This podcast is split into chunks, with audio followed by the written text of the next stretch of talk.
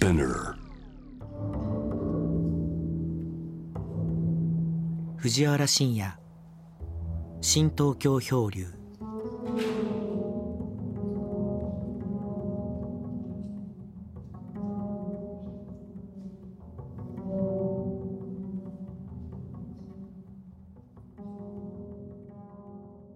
えー今日は7月23日金曜日、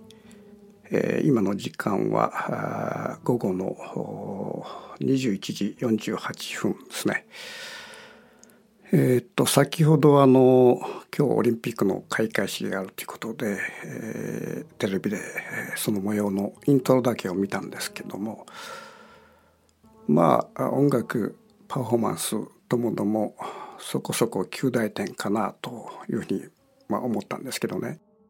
ただこの演出担当それから、えー音楽担当のね2人が過去の大きなスキャンダルで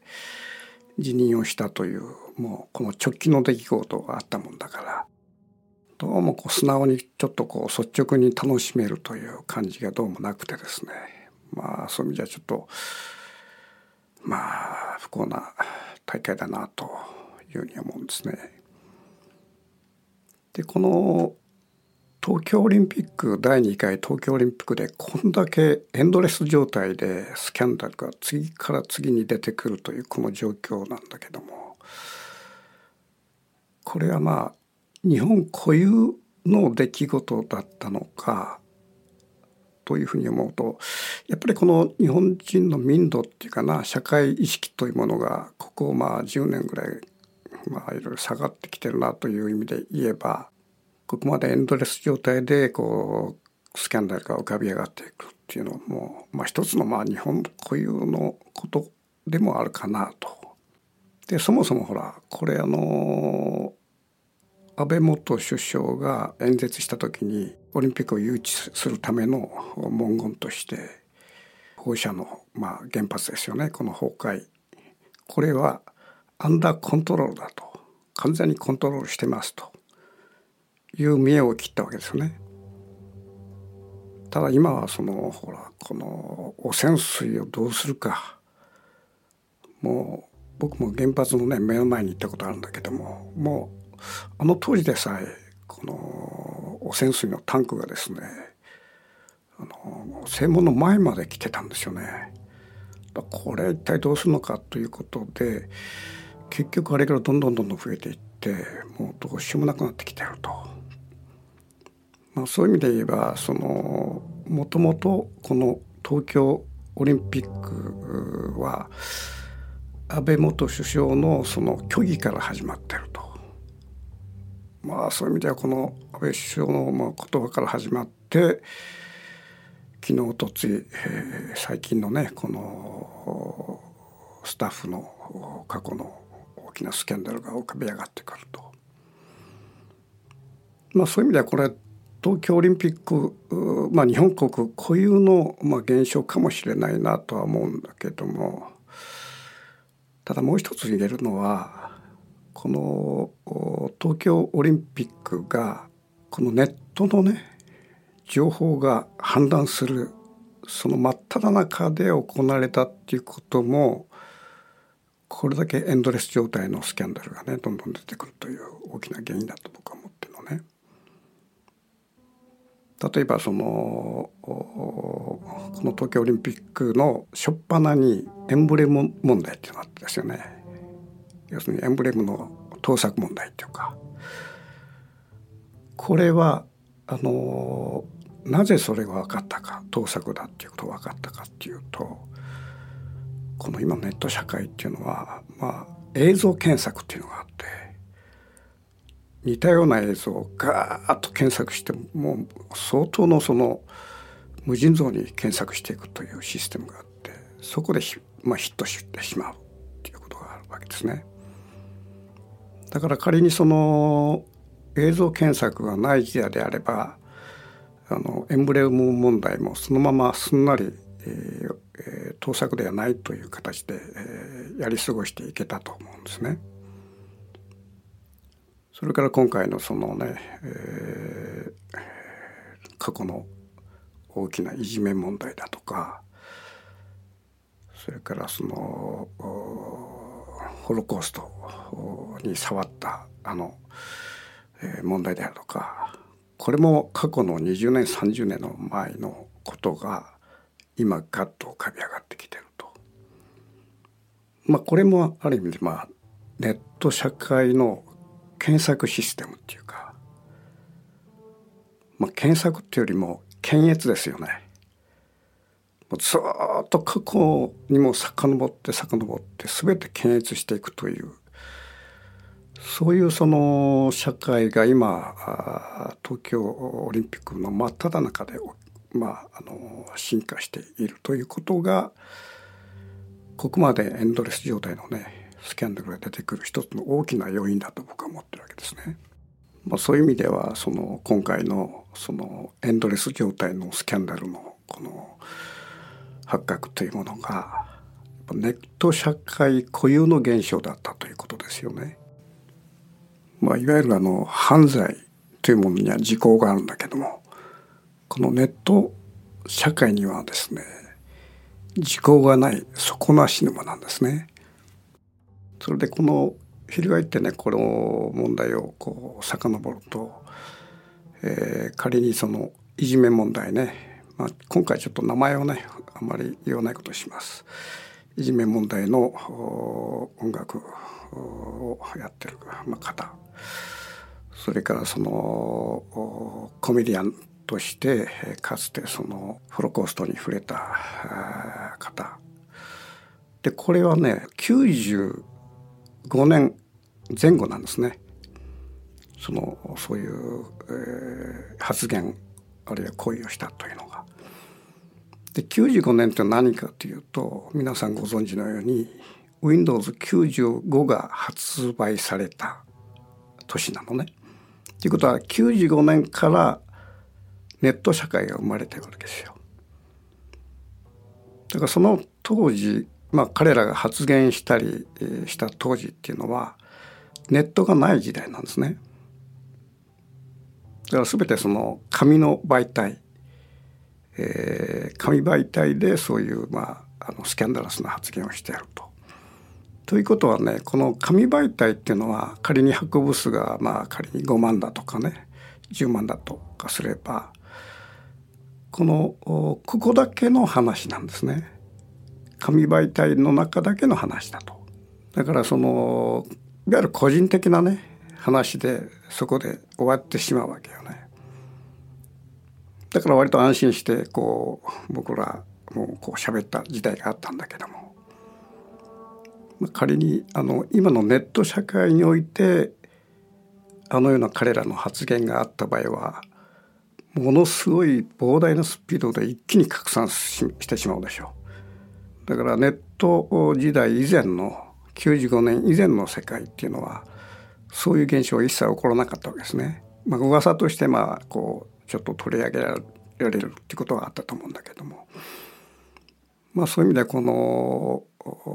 95年以前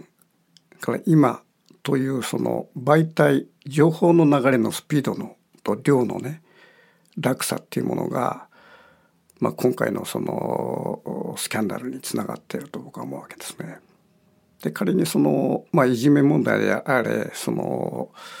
えー、ホロコーストに、えー、触れた問題であれまあ一つはこの新商者をこう揶揄するようなことであったりとかそれからまあホロコースト問題にしてもこれまあ死者をね冒涜するような発言になるわけだけどもこういう発言があの95年以前には割と平気でまかり通ってたということがあると。むしろその僕はいじめのね問題のその雑誌に関してずっと読んだんだけども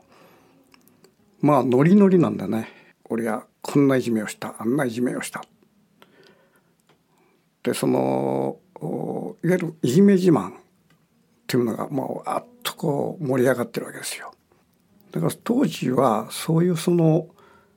いじめというものが一つの、まあ、カルチャーとも言えないけどもなんかこうサブカル的なこうなんていうかなこのものになってる要素があって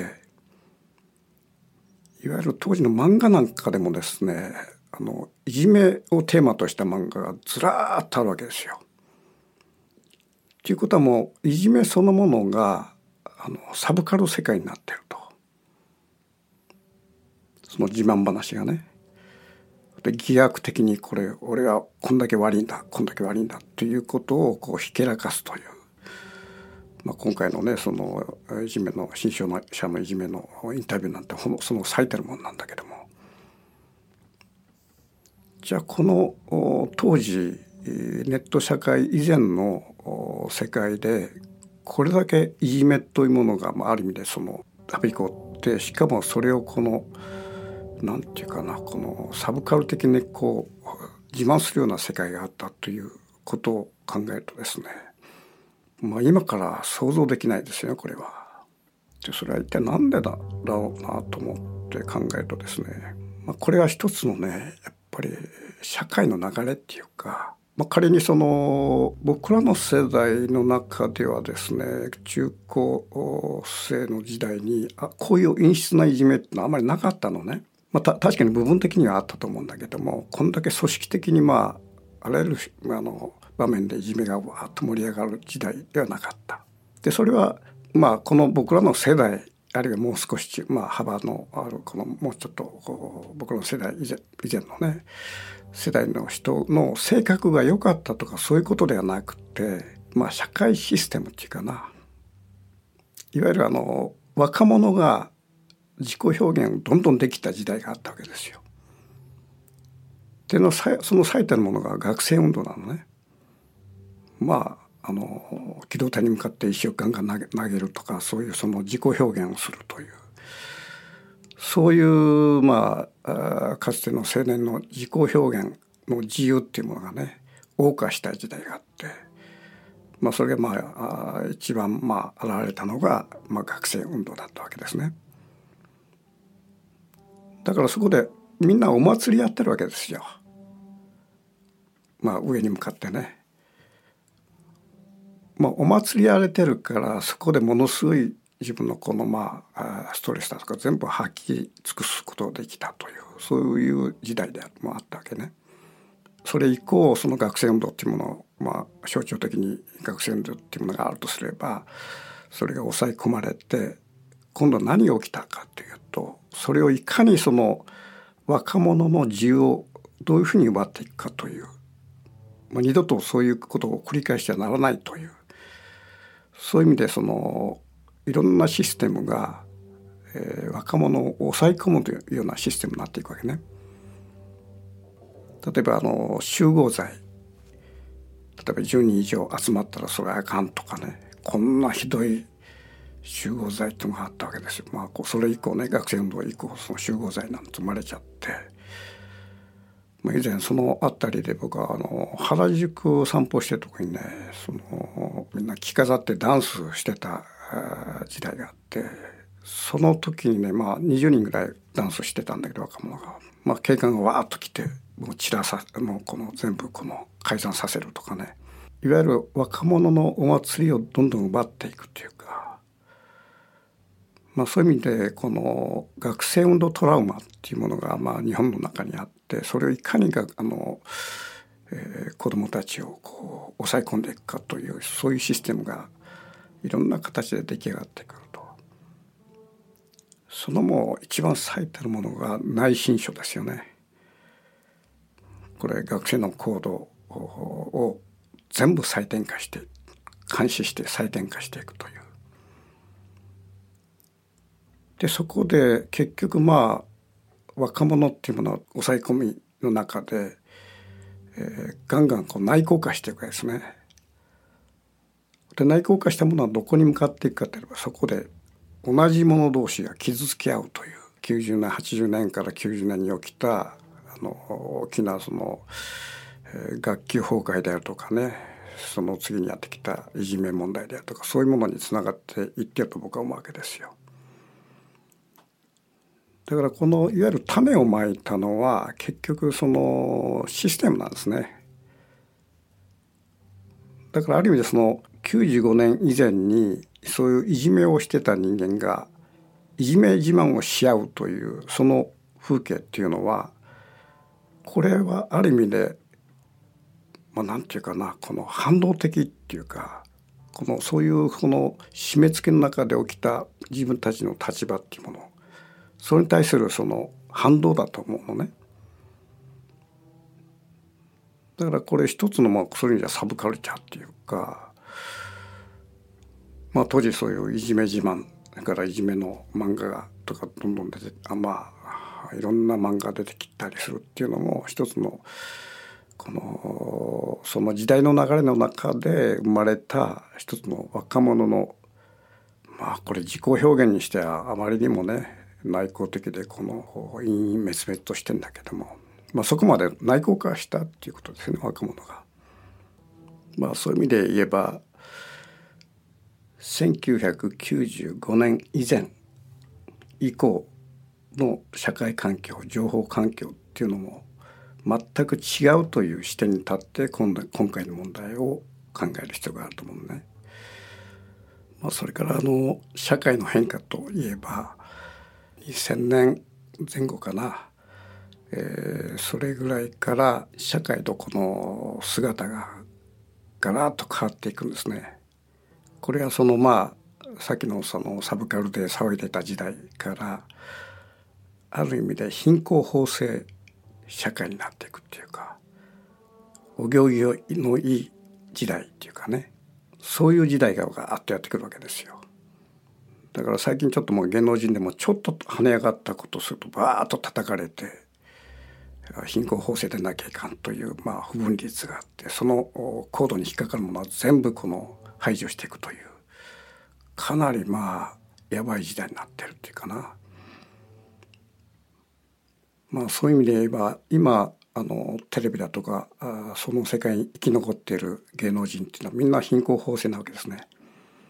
だからちょっとちょっと跳ね上がったことした芸能人はもう全部排除されていたくなっちゃってると。じゃあこの貧困法制になった一つときっかけ何かというとやっぱりコマーシャルなんですね。えー、僕はこの雑誌だとかそのメディア世界ずっと渡り歩いてきてんだけどもある時期から仮にも一つの雑誌ですよ雑誌というものがあって、えー、僕らは寄稿するわけだけどもある時期からですね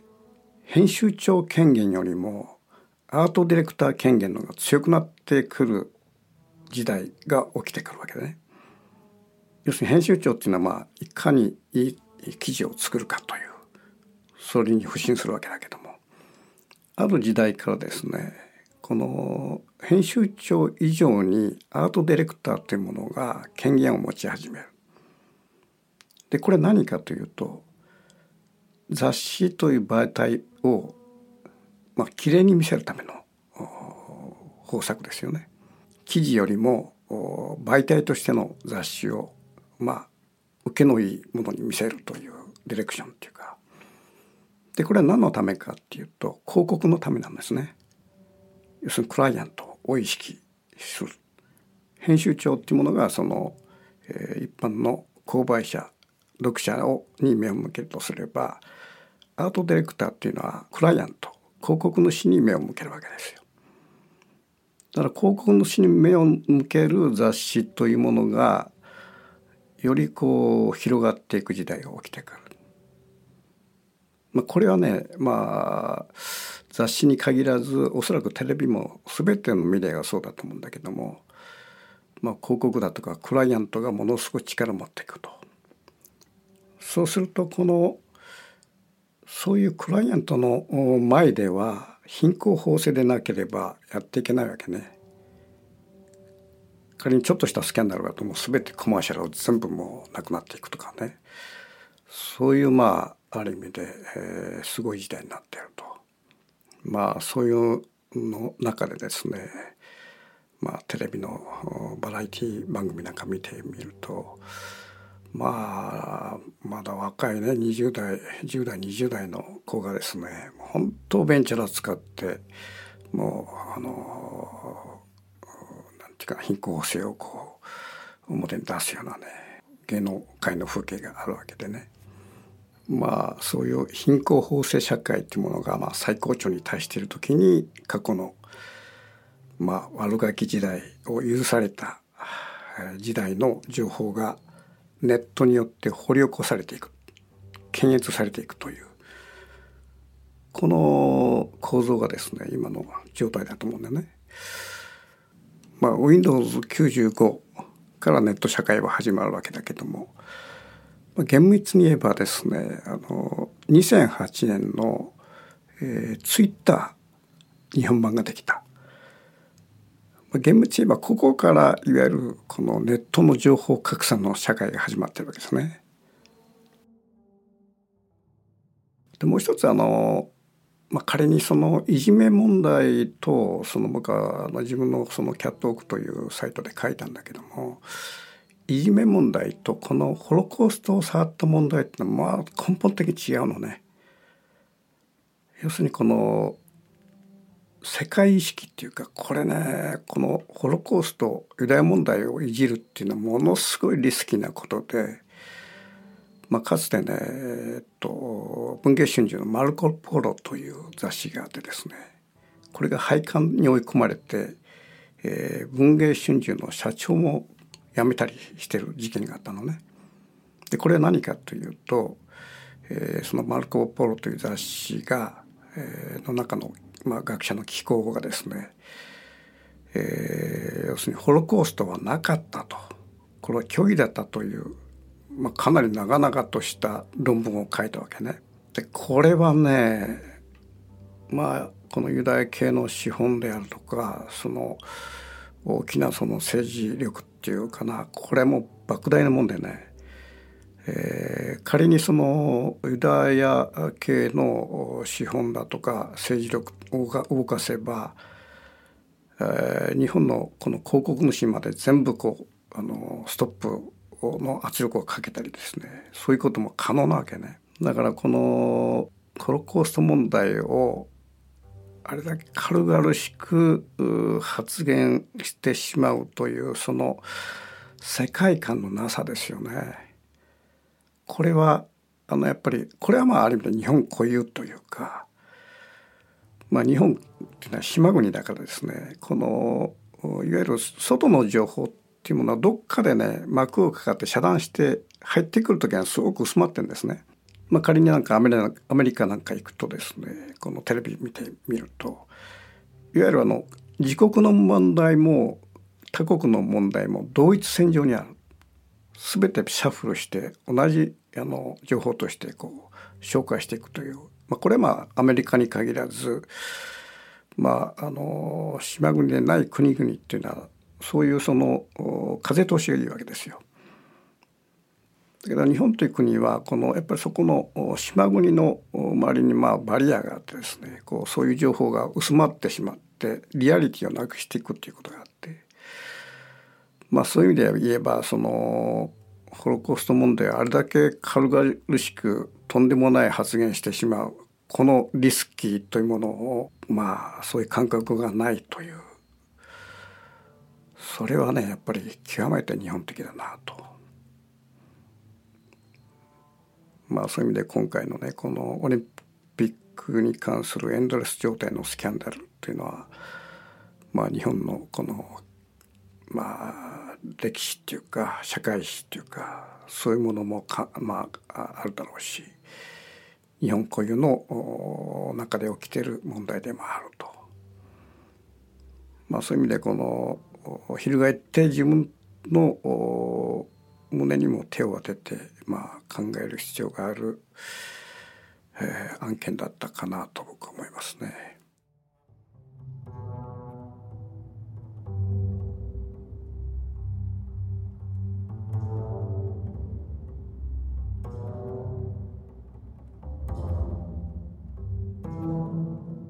藤原信也新東京漂流